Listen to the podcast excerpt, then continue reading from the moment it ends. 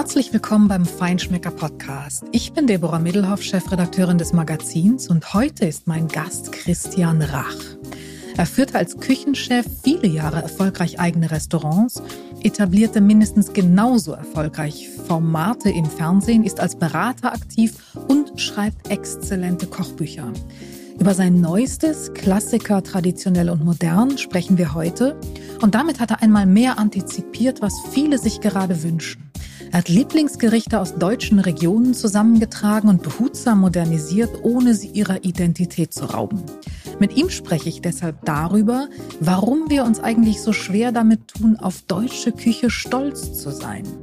Wie Kartoffelauflauf mit Aachener Printen geht und weshalb er sich für ein Buch schon mal eine IKEA-Küche kauft.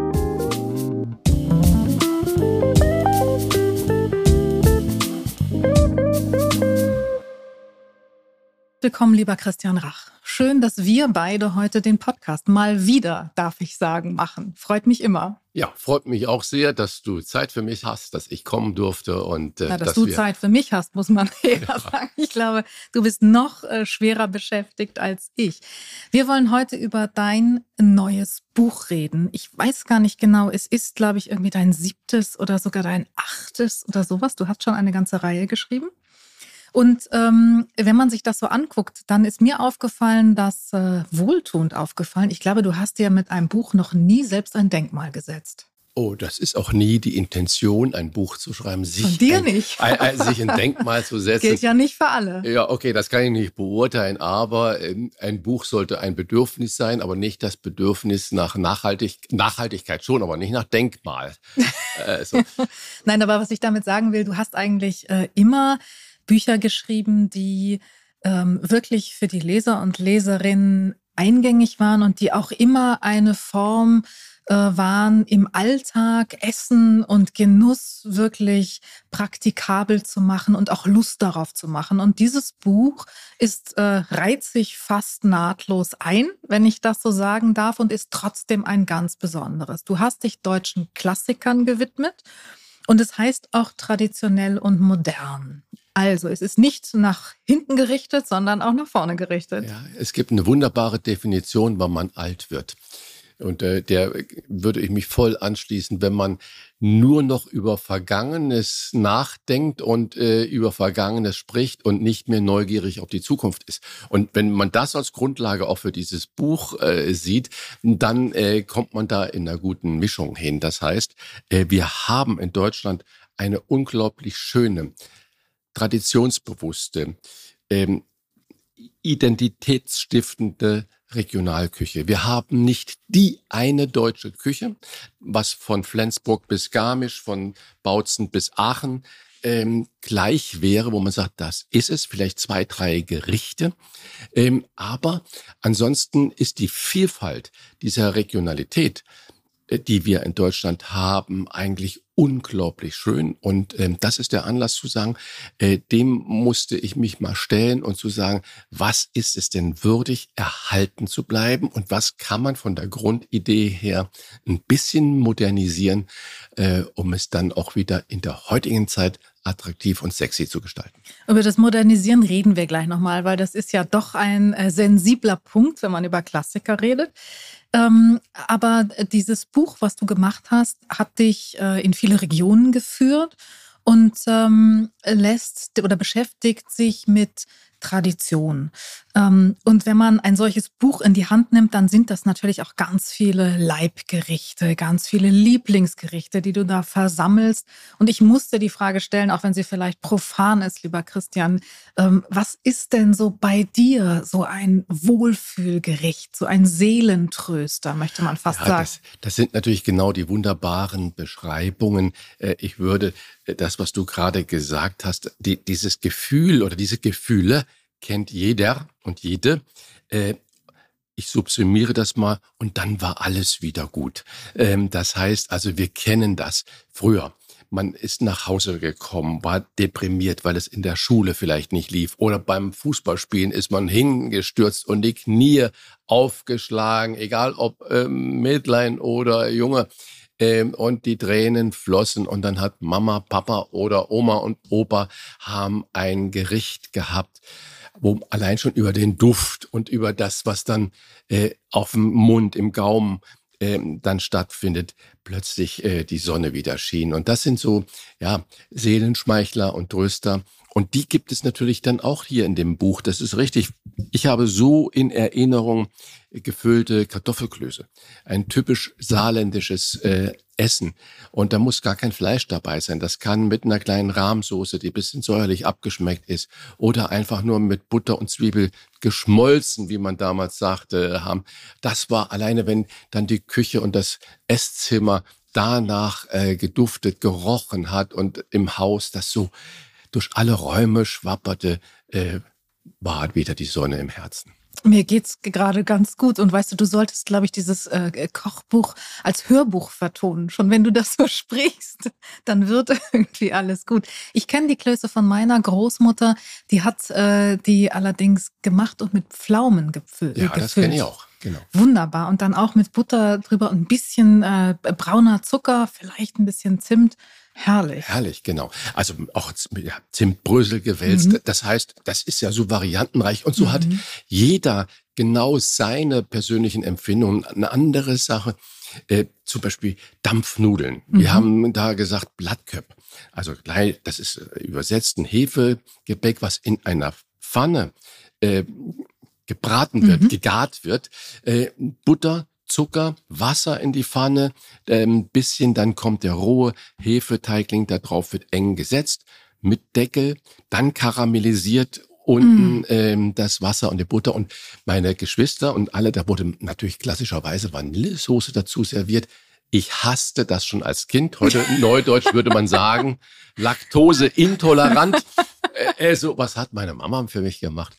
Weinschaumsoße. Also mm. italienisch sagt man Sapaione. Mm. Äh, so, und bei uns war es eine Weinschaumsoße. Und das ist so, mm. da, äh, wenn ich heute Gänsehaut. Irgendwo, Gänsehaut. Wenn ich irgendwo mhm. essen gehe, beim wirklich guten italienischen Kollegen zum mhm. Beispiel, und dann frage ich immer, sag mal, habt ihr eine Sapaione mit frischen Früchten, einem schönen selbstgemachten Eis? Mhm. Und wenn ich es dann höre, wenn die das bejahen und in der Küche dann Bitte. der Kessel mhm. geht, dann wird's mir so warm ums Herz. Mhm. Du hast aber schon mal wieder auch mit diesem Buch den richtigen Riecher gehabt. Den hast du eigentlich immer.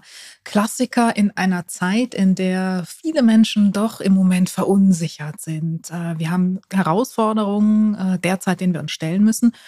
Und da sind natürlich Klassiker etwas, was ich kenne, was eine Tradition hat, was auch äh, mit den Wurzeln wieder spielt, eine sichere Bank und geben auch ein Stück weit Sicherheit. War das auch ein Grund, das Buch jetzt zu machen? Oder ist es bei dir so ein bisschen was wie, ich sag mal, ähm, evolutionärer Reifeprozess? Ich will nicht sagen, im Alter wird man milde und weise. Ähm, was hat eine Rolle gespielt, dass du jetzt dieses Buch gemacht hast? Ja, du, eigentlich der, die, die erste Aussage äh, von dir, ich hoffe, dass man milder und weißer wird, sowieso, aber das sollte für alle Tätigkeiten und äh, Handlungen oder auch Gedanken im äh, zunehmenden Alter werden. Aber wir leben im Moment in einer Zeit, äh, in der alles im wahrsten Sinne des Wortes uns unter den Fingern wegbrennt. Und äh, das, wir haben Kriege, wir haben Hungersnöte, wir haben Wetterkapriolen, trifft es gar nicht. Wir haben massive Bedrohungen ähm, über Umweltschäden.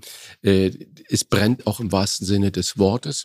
Und ähm, eine sehr große Unsicherheit. Der braune Nebel wappert da wieder am Rande hoch, wo ich sage, äh, Heimat ist überhaupt nichts Schlechtes, aber wir müssen es positiv besetzen. Mhm. Wir müssen nicht immer genussmäßig äh, nach Asien, nach Italien, nach Frankreich äh, uns orientieren. Wir finden in jeder Buchhandlung Bücher aus Peru, ja. Kochbücher aus Peru, aus der Karibik, aus Südafrika, aus Timbuktu.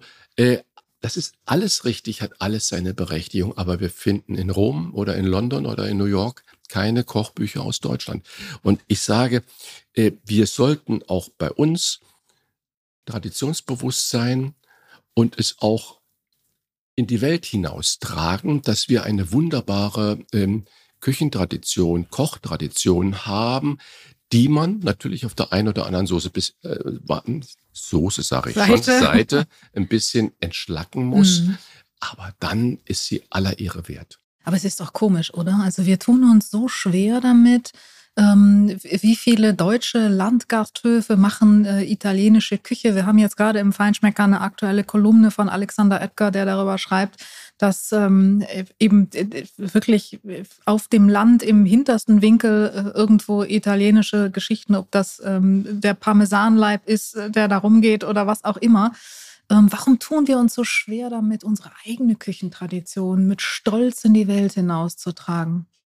Ja, das ist ähm, ganz schwierig. Wir leben in einer globalisierten Welt und äh, wir sind nun, wenn man den Klimawandel jetzt mal weglässt, äh, soziogeografisch nicht so in der ganz glücklichen Lage gewesen, dass das schöne Wetter das halbe Jahr in Deutschland bestimmt. Wir haben eine Sehnsucht nach Bella Italia. Mhm. Wir haben eine Sehnsucht nach äh, der spanischen äh, Lebensart in der Spät in der Nacht. Wir haben große Augen nach Japan und äh, wir sind geblendet von, positiv geblendet von den äh, Gerüchen eines orientalischen Marktes und vergessen dabei genau, dass wir solche Momente auch in Deutschland haben. Und äh, vermutlich wollen die jungen Kollegen, die dann auf dem Land das machen, was du gerade gesagt hast, der Parmesanleib steht da und da werden dann äh, tausendmal die Nudeln da drin geschwenkt. Ich erachte es für, für unsinnig. Wir haben so grandiose Sachen in Deutschland, die wir auch auf dem Land anbieten können und trotzdem attraktiv sind damit. Und wir müssen dann da nicht irgendwas kopieren, sondern wir müssen Identitäten, wir müssen gar nicht, wir sollten identitätsstiftend da sein. Wir sollten den Menschen, die dann den Gästen, die dazukommen, einfach auch zwei Stunden Urlaub haben, aber in dieser Umgebung, wir müssen da nicht dann irgendwie Daumina an der Wand gemalt haben ähm, und dann äh, singt dann noch Eros Ramazzotti und äh, mhm. der Parmesanleib. Das, das, das kann man machen. Das soll aber der, der italienische Kollege machen, der mhm. griechische Kollege kann seine Akropolis da feiern, alles fein, aber wir müssen das nicht kopieren. Mhm. Es ist ja ähm, so eine Sache, weil ich glaube, wir gucken tatsächlich immer nach dem, was wir nicht haben und nicht nach dem, was wir haben. Ne? Das ist so ein bisschen auch eine menschliche deutsche Schwäche. Ich denke schon, ist eine ich, deutsche Schwäche. Nicht, dass man das jetzt falsch versteht, was ich sage. Äh, wenn wir heute Ingwer an irgendeinen schönen Braten machen, ist das vollkommen legitim. Das heißt, wir dürfen jetzt nicht so mal, nein, das wächst ja gar nein, nicht in kein Deutschland. Dogmatismus. Äh, kein Pragmatismus. Mhm. Aber die, die, die, die ursprüngliche Sache, zum Beispiel mal eine gefüllte Kalbsbrust zu machen. Mhm. Und da kann man ja auch ein exotisches Gewürz dazu noch machen. Das Klar. ist überhaupt kein Problem. Oder ich kann eine wunderbare Schmorgurke auch mit Hirse oder Quinoa äh, füllen. Muss nicht derbe mit Hackfleisch sein. Äh, übrigens wächst Hirse und Quinoa auch in Deutschland. Im Münsterland und in MacPom äh, werden da großartige Erfolge mitgemacht. Und so, dass man dann auch wieder sagt, okay, ich muss das Ganze nicht um die halbe Welt karren, machen, um innovativ damit umgehen zu können. Ganz genau. Es gibt ja etliches, was mittlerweile sehr erfolgreich hier angebaut wird und dann auch genutzt werden kann. Dein Buch hat über 200 Rezepte auf 432 Seiten. Das ja, ist nicht über 200 Rezepte, sondern knapp 200. Knapp 200 Rezepte. Entschuldigung. Also du bist korrekt wie immer. knapp 200 Rezepte. Es ist eine Menge und ähm, auch die sind wieder, wie deine Rezepte in deinen Büchern eigentlich immer sind, nämlich wirklich gut nachkochbar. Es sind auch ganz, ganz viele dabei, von denen ich sagen würde, die sind auch wirklich gut und einfach nachkochbar. Das ist ja das Schöne. Es ist eben Stichwort Denkmal. Ähm, nicht äh, etwas äh, Inszeniertes, sondern wirklich, was auch sich jeder zutrauen kann. Das ist auch deine Intention. Und trotzdem ist das sowas wie ein modernes Standardwerk. Ja, das ehrt mich, dass du das so siehst. Aber nochmal, der Anspruch, der da hinten dran steht, ist wirklich, dass ich sage, wir kochen das nicht in einem hochprofessionellen Kochstudio, sondern wir kochen das in einer Haushaltsküche. Und genau das haben wir auch getan. Und ähm, weil in der Haushaltsküche, in einem Backofen, der nicht äh, doppelt so groß ist und der nicht auf Augenhöhe ist und der unter der Herdplatte war, der noch mit einfacher Technik Ober- und Unterhitze ausgestattet ist. Da drin muss der Kuchen äh, äh, was werden und da drin muss der Braten was werden. Und genauso haben wir das gemacht und wir haben nur vier Flammen oben auf der Platte gehabt und nicht acht Flammen, wo du dann zehn Töpfchen gleichzeitig darauf bedienen kannst. Nein, weil das ist der Anspruch. Äh, es sollte nachkochbar sein. Es mhm. gibt ja tolle Kollegen, die äh, drei Sterne Küche äh, machen und sich da auch ein Denkmal setzen wollen, die sich ein Denkmal setzen wollen, wo du aber sagst, da kannst du zu Hause nur dran scheitern. Das ist toll zu sehen, das ist schön mal aufzuschlagen. Das ist und, mehr ein Bilderbuch. Mehr ein Bilderbuch und äh, äh, das erzeugt auch Lust, aber vielleicht dorthin zu gehen. Mhm. Aber das ist dann nicht aus alltagstauglich. Und ja. äh, mein Anspruch war es immer, auch bei dem Buch zum Beispiel äh, Rachs Küche für jeden Tag, da habe ich extra eine Ikea-Küche gekauft. Für 1000, wirklich wahr, für 1000 Euro, weil ich gesagt habe, ich brauche einen Kühlschrank, der so groß ist wie die Kühlschränke, die man zu Hause hat und nicht die Luxusabteilungen in den äh, ausgeklügelten Kochschulen und sonstiges, äh, sondern eine Herdplatte und all das. Ich darf das so ruhig sagen. Bei Ikea 1000 Euro vom äh, eine Holzplatte draufgelegt und dann wunderbar gearbeitet, weil damit produzierst du dann auch keine Fehler ja, innerhalb ja, äh, der Zubereitung, weil zu Hause steht man da und mhm. denkt, was haben die da gemacht? Mhm. Und du erzeugst auch keine Frustration. Hätte ich das gewusst, hätten wir schon lange mit dir auch Rezepte entwickelt für den Fleischbäcker, Christian.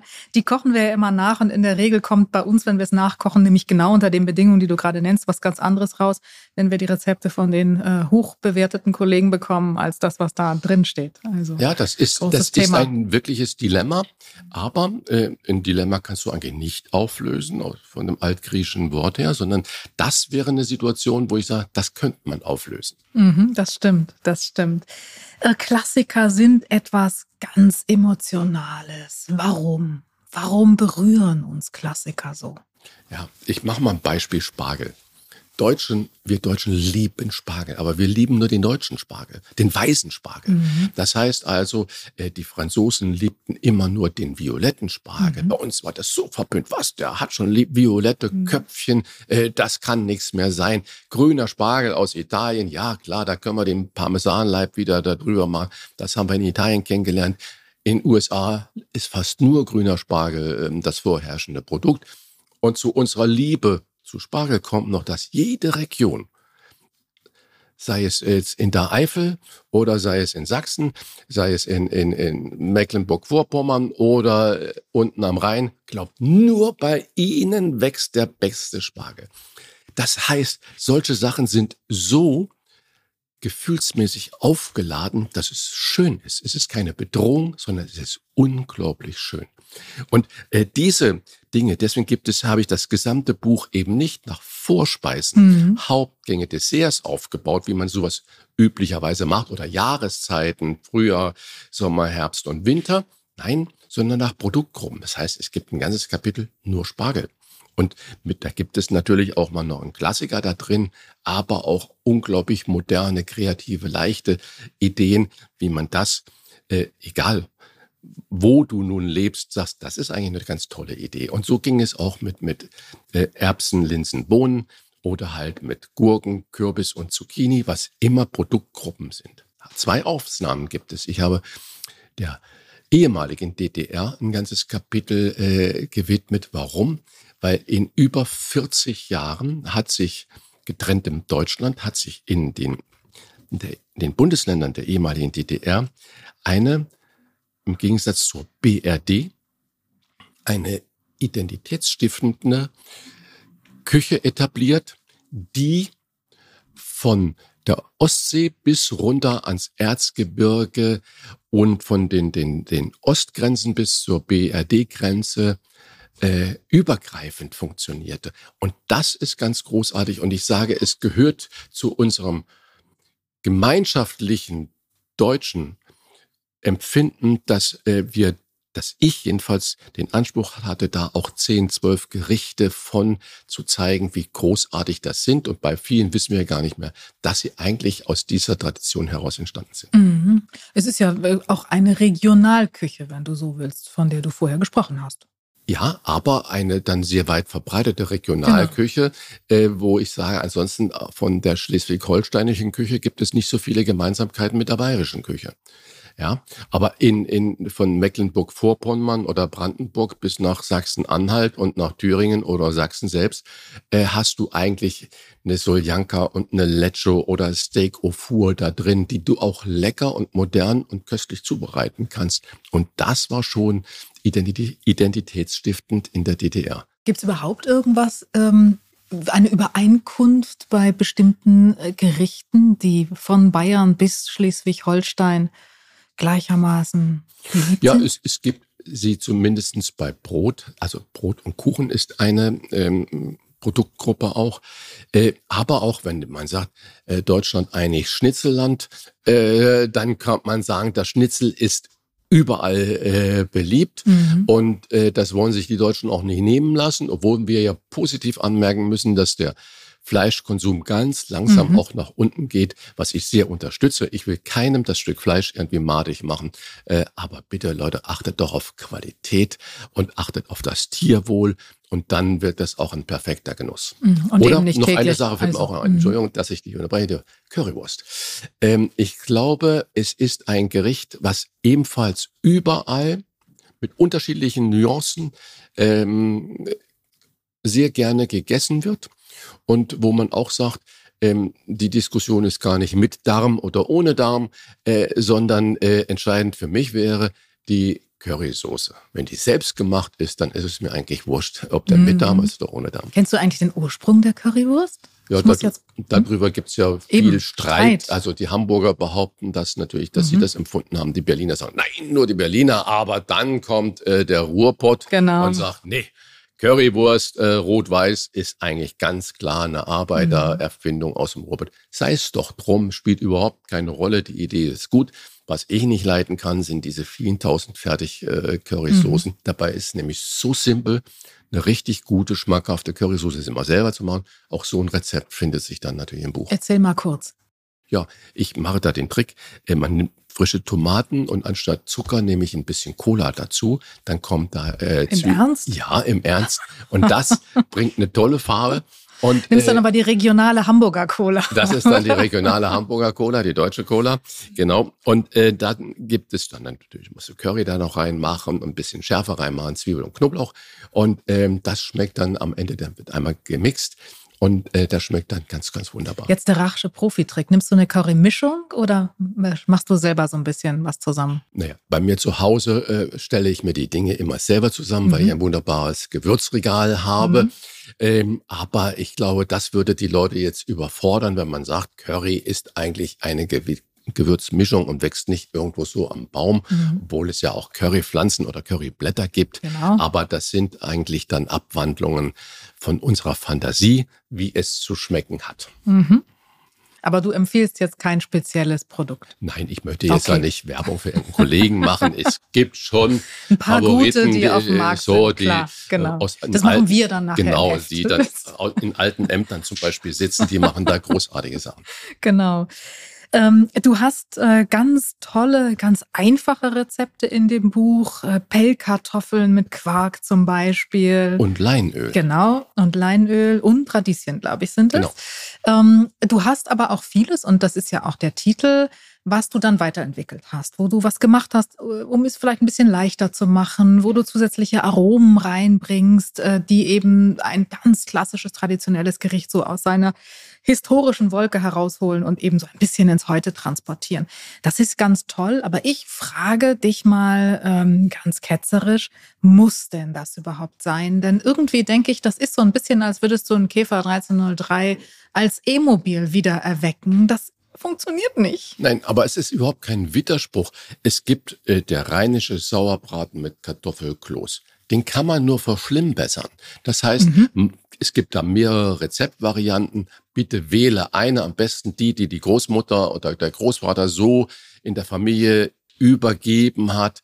Ähm, das ist ganz wunderbar. Bitte nicht verändern. Oder Matthias Hausfrauenart ist ein kongeniales Rezept. Absolut. Das passt wunderbar. Warum soll man das verändern? Aber es gibt zum Beispiel, wenn ich Mairübchen sehe, äh, die man an irgendeiner Stelle immer schält und immer nur so dazu macht. Nein, benutze bitte mal alles von den Mairübchen, die Stiele, die Blätter und was. Und dann hast du plötzlich aus einem Mairübchen ein wunderbares Gericht. Das heißt, das ist die Modernität, äh, die ich sage, äh, eine geschmorte Rehschulter, mach Kartoffel dazu, aber mach die Kartoffel zum Beispiel mal ganz dünn eingeschnitten und stecke Lorbeerblätter äh, dazu. Und zwar nicht die, die gekauften, sondern die frischen aus dem eigenen Garten. Bei mir wächst Lorbeer zu Hause und zwar nicht dieser komische Kirschlorbeer, sondern der echte Lorbeer äh, wie mhm. Hulle. Und das ist so ein schönes Aroma, das ist wunderbar. Aachener Brinden, ich mhm. liebe sie in der Weihnachtszeit. Mach bitte mal einen Kartoffelauflauf äh, mit Aachener Brinden zusammen. Das sind Köstlichkeiten, okay. äh, wo mir dann das Wasser im Munde zusammenläuft, weil es einfach nur richtig gut schmeckt. Wie mache ich denn Kartoffelauflauf mit Aachener Brinden? Ja, Aachener Brinden musst du ein bisschen zerbröseln, die Kartoffel dünn aufschneiden und dann kannst du natürlich auch wie beim Kartoffelgratin äh, ein ähm, Sahne-Eiergemisch machen und ein bisschen Rosinen noch dazu. Und äh, dann gibst du das zusammen schön eingeschichtet in deine Pfanne hinein, in dein Bräter hinein und lässt es im Ofen damit garen. Und diese Gewürzmischung der Aachener Brinden, diese, diese Aromatik, die das hat, passt unglaublich gut zu Kartoffeln. Und das zusammen dann zu, kannst du, das reicht auch, das so zu essen. Du kannst natürlich das auch zu jedem, äh, wir Deutschen lieben ja immer noch großartige Beilagen zu irgendwelches, finde ich. Das ist auch überholt. Oft sollte ein Gericht für sich stehen, ohne dass man da noch diese sogenannte berühmte Sättigungsbeilage braucht. Das ist jetzt ein DDR. Überbleibsel. Das kenne ich auch noch. Habe ich damals auch angeboten bekommen, 1990, bei ganz, ganz großartigen, herzlichen Gastgebern, ja. die selbst nicht viel hatten, aber das, was sie hatten, geteilt haben, die Sättigungsbeilage. Ja. Ja, wirklich Erinnerung. Erinnerungen spielen eine große Rolle bei Klassikern, oder? Ja, unbedingt, weil daraus schöpfen wir das. Und ähm, wir, wir müssen auch politisch auf aufpassen, dass wir aufgrund von Gleichstellungen und der Bildungsübernahme des Staates in der Schule nicht tradiertes Wissen hinten äh, überkippen lassen. Das heißt, das, was früher die Großeltern zu den Kindern äh, weitergegeben haben und dann das wieder, egal, und ich sage es bewusst neutral und sage nicht von Mama zu den Töchtern, sondern es spielt überhaupt keine Rolle, wer was gekocht hat. Aber dieses Wissen, wie man zum Beispiel Gemüse einlegt, wie man Gurken einlegt. Gerade in der heutigen Zeit. Inflation, es wird alles teuer. Wir haben so viel Fallobst überall und mhm. keiner macht was. Wir rufen nur nach Hilfe des Staates und dabei liegt das alles eigentlich auch kostenlos darum. Wir müssen nur wissen, was wir damit machen können. Das heißt also auch die, diese Tradition des Vorrats, der Vorratskammer, äh, gibt es äh, schöne Einlassungen immer wieder im Buch dazu, wo ich dann sage, äh, dann kannst du eigentlich ein ganzes Jahr davon leben.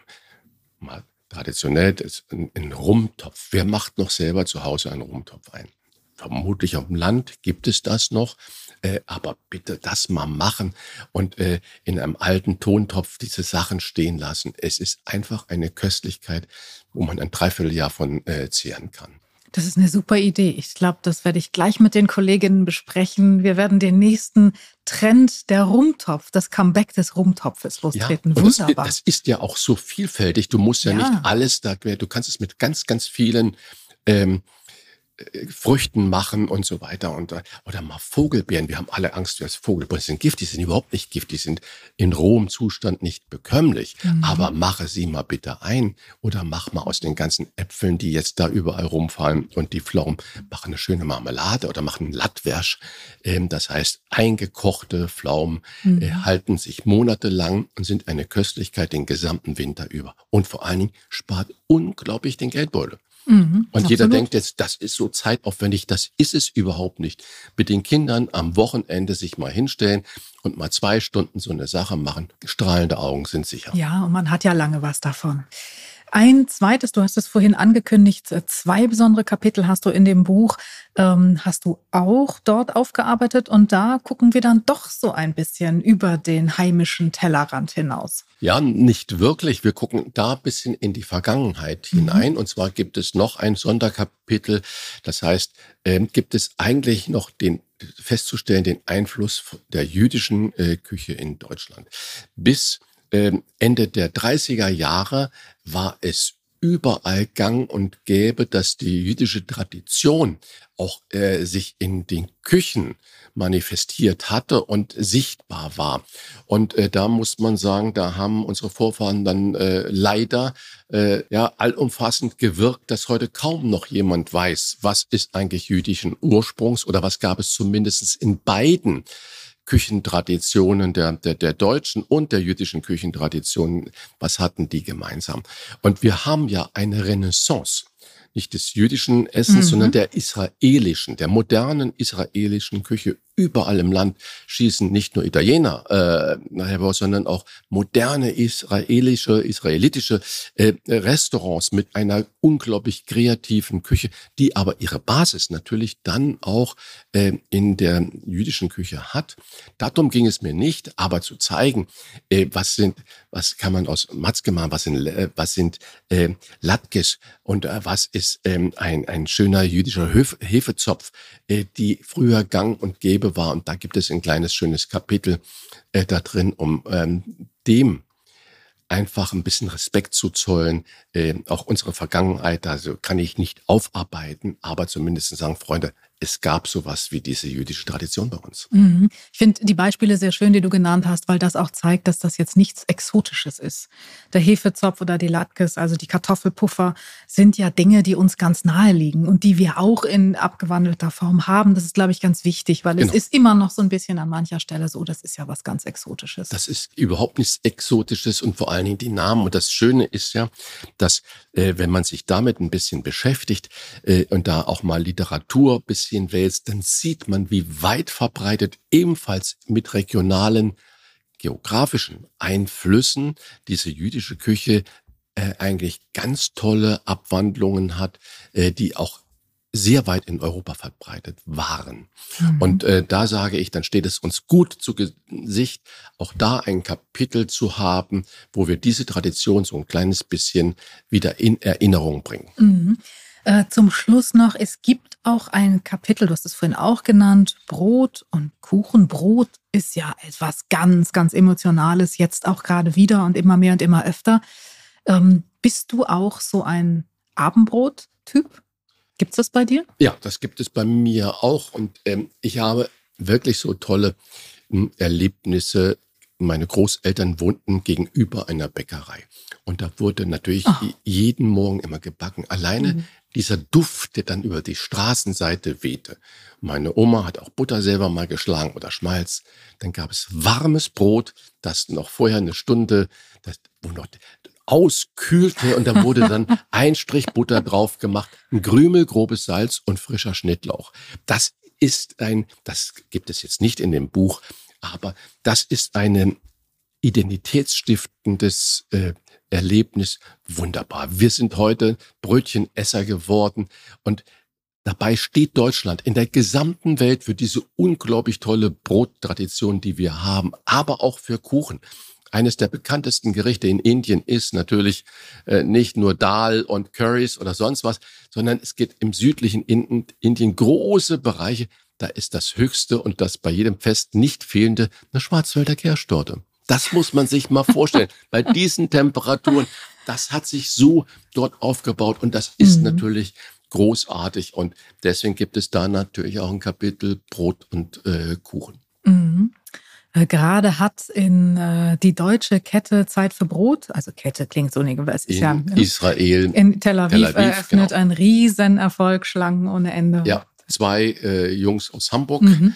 Äh, die haben, sind dort mit eingestiegen und sind jetzt da vor Ort und äh, ja, und deswegen sage ich, und das ist mutig, es gibt auch in, in Japan jetzt eine deutsche Kette, äh, die heißt Schmatz, ob man den Namen nun gut findet oder nicht, wo aber deutsches Essen man und die Japaner stehen da drauf. Das heißt also, das ist einfach großartig, dass wir endlich da ein bisschen mutig werden und nicht nur Mercedes, BMW, Siemens, Lufthansa und Hugo Boss trans, ähm, exportieren, sondern auch unsere kulinarische Tradition. Hast du schon über die Übersetzung verhandelt deines Buches? Ja, ich habe natürlich schon äh, viele Verlage gefragt. Sie sagen, ach ja, die, die kaufen das alle nicht. Ich sage, es liegt an euch. Ihr müsst ja. nicht nur das Buch von Gwyneth Paltrow äh, in Deutsch übersetzen, äh, was kein Mensch hier bei uns mhm. braucht, sondern macht doch das mal. Und ich finde, Otto äh, Lengi ist ein großartiger Kochkollege, der macht tolle Rezepte, aber geh mal bitte auf die Straße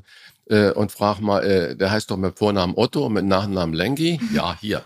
Pustekuchen. Und, äh, aber keiner weiß es. Aber wir mhm. sind gieren danach nach Jamie Oliver mhm. und Otto Lengi. Und äh, wir stellen das in den Vordergrund und so haben irgendwie Angst, mal in London ein deutsches Buch oder in New York ein deutsches Buch anzubieten, weil ich sage, ja, das machen ja die Amerikaner nicht. Ja, woher weißt du es denn? Ganz genau. Lieber Christian, in diesem Sinne äh, ein wunderbares Buch, Deutsche Klassiker, traditionell und modern, kann ich nur empfehlen. Dank dir für dieses Gespräch. Danke dir, dass ich mit dir sprechen durfte. Das war wieder eine Folge des Feinschmecker Podcasts. Mehr spannende Geschichten rund um Spitzen, Köche, Restaurants, Genuss und mehr gibt es jeden Monat im Magazin und natürlich auf feinschmecker.de.